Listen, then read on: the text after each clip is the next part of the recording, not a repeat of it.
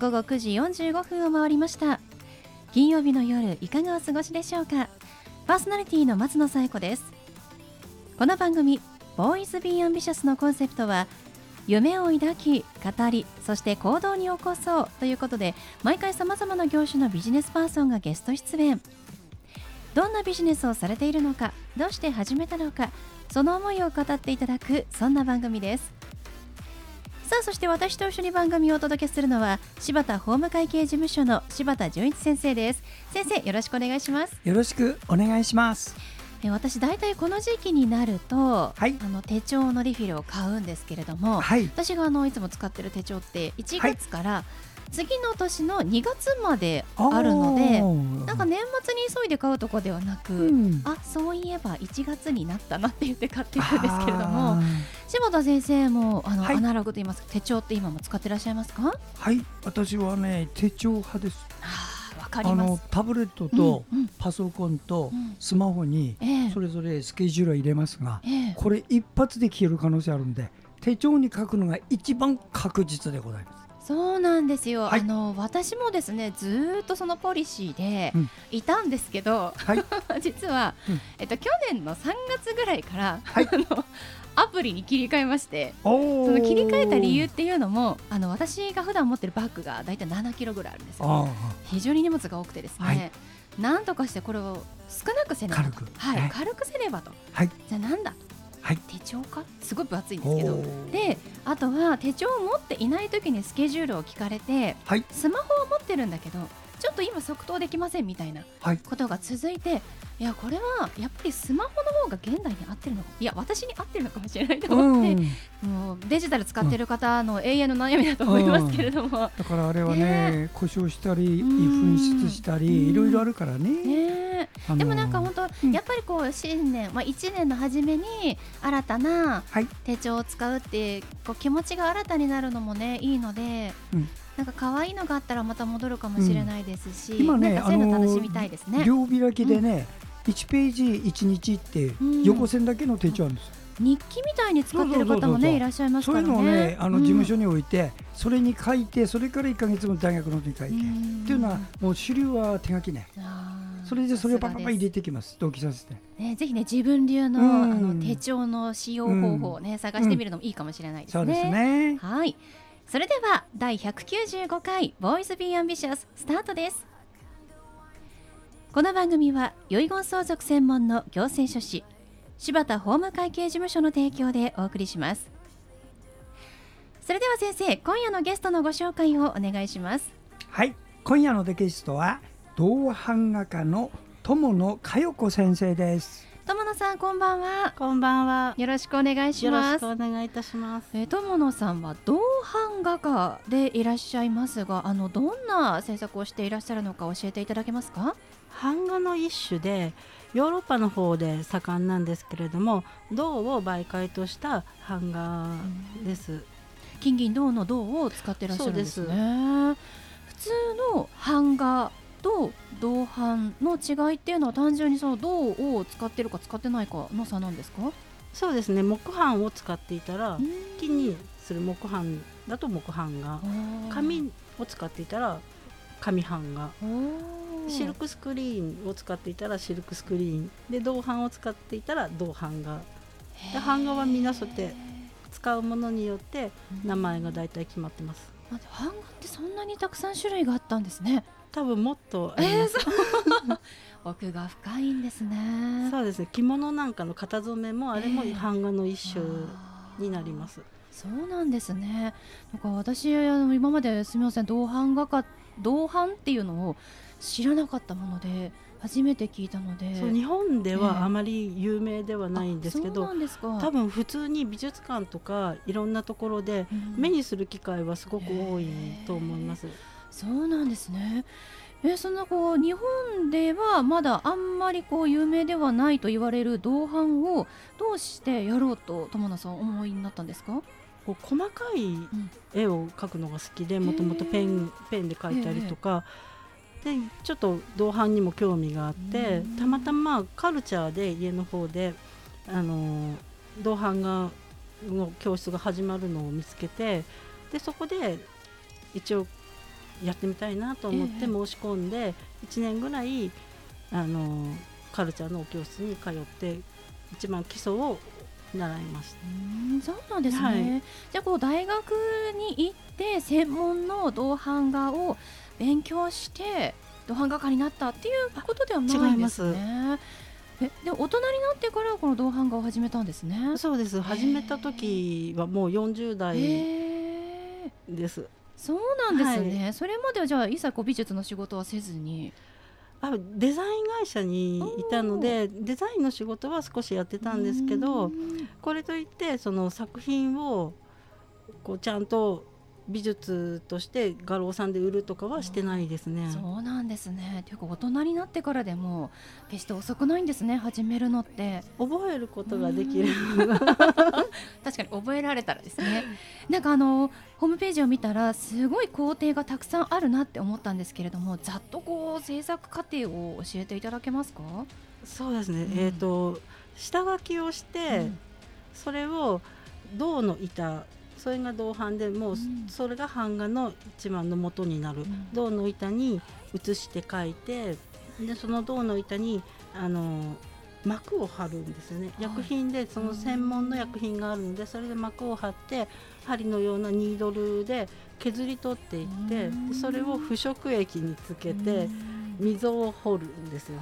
そうすると溶けるので、ええ。そこの溝に今度はインクを詰めてプレス機で圧力をかけてすり取るこういう作業をプレス機が必要ということはご自宅にプレス機もあるってことですよね。はい、あの自宅には置けなかったので、ええ。別の場所を借りて、はい。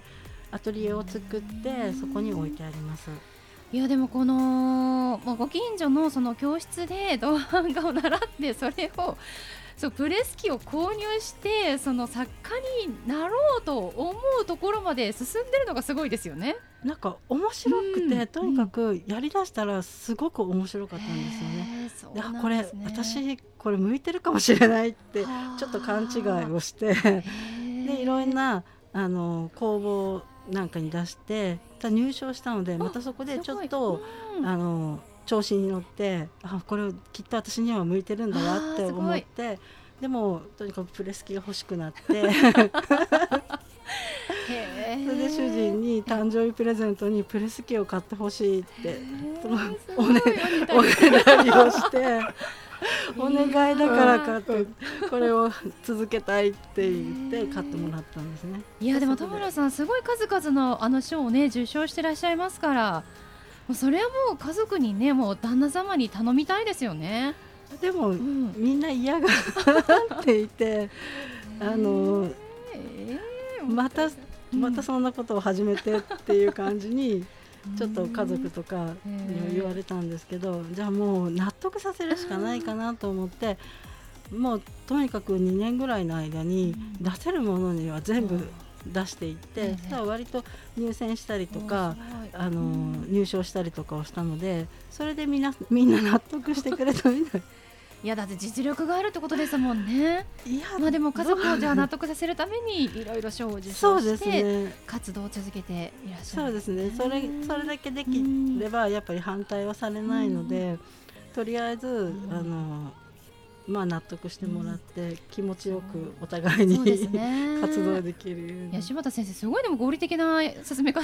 いやとネタリの仕あのね方ですね。でもね、うん。すごいと思うのはうん、8年でこれだけ受賞するっていうのはねうん。もともと才能あった方なんですよ。うん。才能なかったらねいくら作ったってね なかなか。いや人はいないだけかもしれない。いやいやそんなことなことやってる人が少ないので、うん。いやねすごいですよえね。素晴らしいですよね。あの友野さんその銅版画家でどんな作品を作っていらっしゃるんですか？えっと、最近は猫とかウサギが多いです。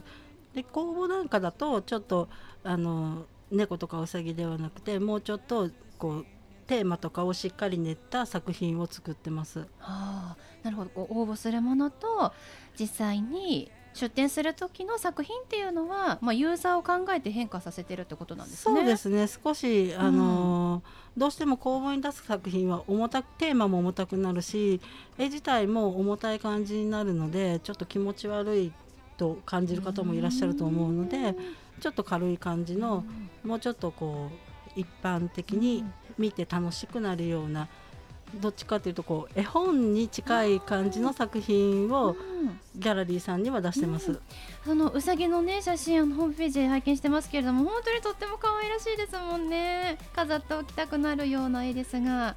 あの近々創営ギャラリーさんで個展が開催されるんですよね、はい、教えていただけますか、はい、1月の24日から31日に創営ギャラリーさんで個展をさせていただきます。どんな作品を展示されますか？動画版画はちょっと少なめなんですけどペンと水彩を使ったカラフルなちょっと絵本の1ページのような可愛い作品が主に展示されます。はい楽しみですね。ではその友野さんに最後お聞きしますが友野さんの夢は何ですか？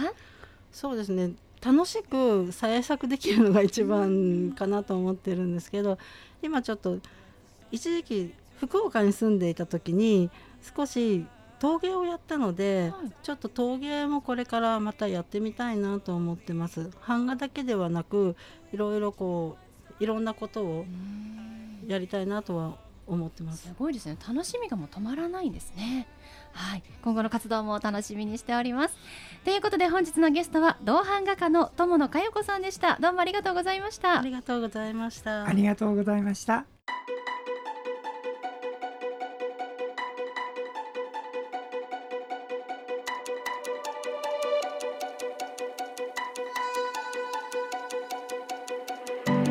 続いては柴田先生のワンポイントアドバイスですでは先生今日はどんなお話をしてくださるんでしょうか？はいこんばんは。遺言相続専門の行政書士の柴田です。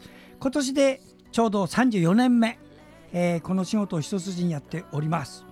夫婦でそれぞれが遺言を書く場合のご注意点を申し上げます。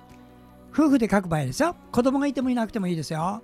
いいですか？自分が先に亡くなるということを前提の遺言書まで作る。と同時に相手が先に亡くなった場合があるじゃないですか。夫婦で。この時のことも条件付きで作るんですよ。奥様は自分が先に亡くなるんだったらご主人様にお子様に何やるってダーッと書くんだけども書いてるようにご主人さんが先に亡くなったらどうします？そしたらご主人さんはそれを前提にどうするかを決める。こういうのをねあのどんどんどんどん作っていくの。だからこの2つ前提で作る。こういうことが必要。一つは予備的遺言と言います。この2つを必ず書くことにしてください。それからねいやいや女房が死んだらもう一回書き直せばいい。これダメです。なぜならあなたが奥さん死んだ時に認知症になってたらもう書けないの。したがって今きちっと作ることです。はい。柴田先生の相談は電話東京03-6780-1408 6780-1408までお願いします。以上柴田先生のワンポイントアドバイスでした。先生ありがとうございました。ありがとうございました。